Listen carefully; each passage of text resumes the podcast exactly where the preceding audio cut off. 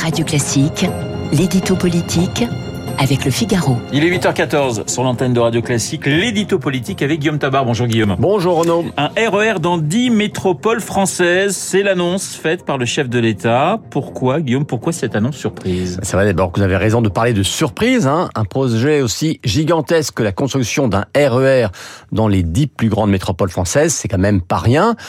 Or, ça n'est que dans l'après-midi d'hier qu'on a été averti qu'Emmanuel Macron allait mettre une vidéo en ligne.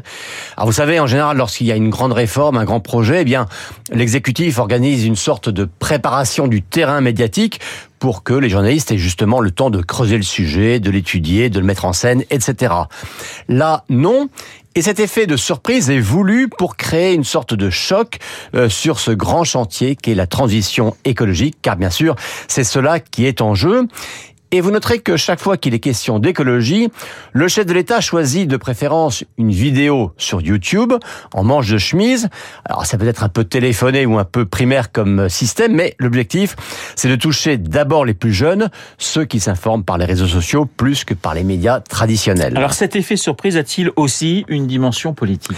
Écoutez, oui, hein, ce pavé dans la mare inattendu est aussi un coup de poing sur la table et plus précisément un coup de poing sur la table du Conseil des ministres.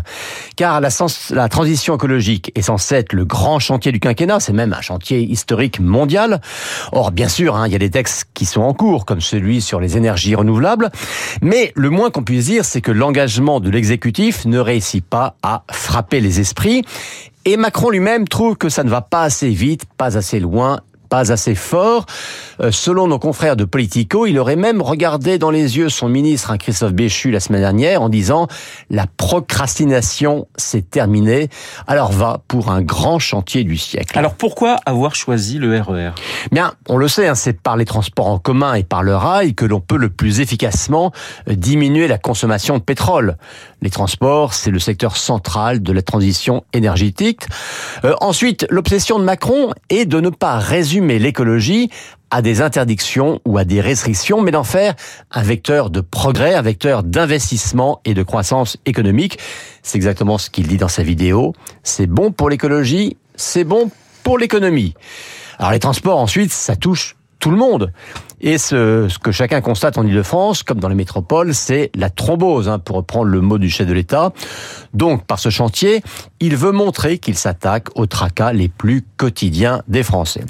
Et puis enfin, le moins qu'on puisse dire, c'est que lancer 10 réseaux de RER e en France, c'est du long terme, du très très long terme. Eh bien, alors que ce second quinquennat semble avoir du mal à trouver son souffle, au moment où l'adoption de chaque projet de loi est un parcours du au moment où on a du, du mal à identifier de véritables réformes de structure, eh bien, un projet aussi ambitieux mais différé que celui-là, c'est un moyen de dire, si, si, regardez, j'ai une vraie vision d'avenir.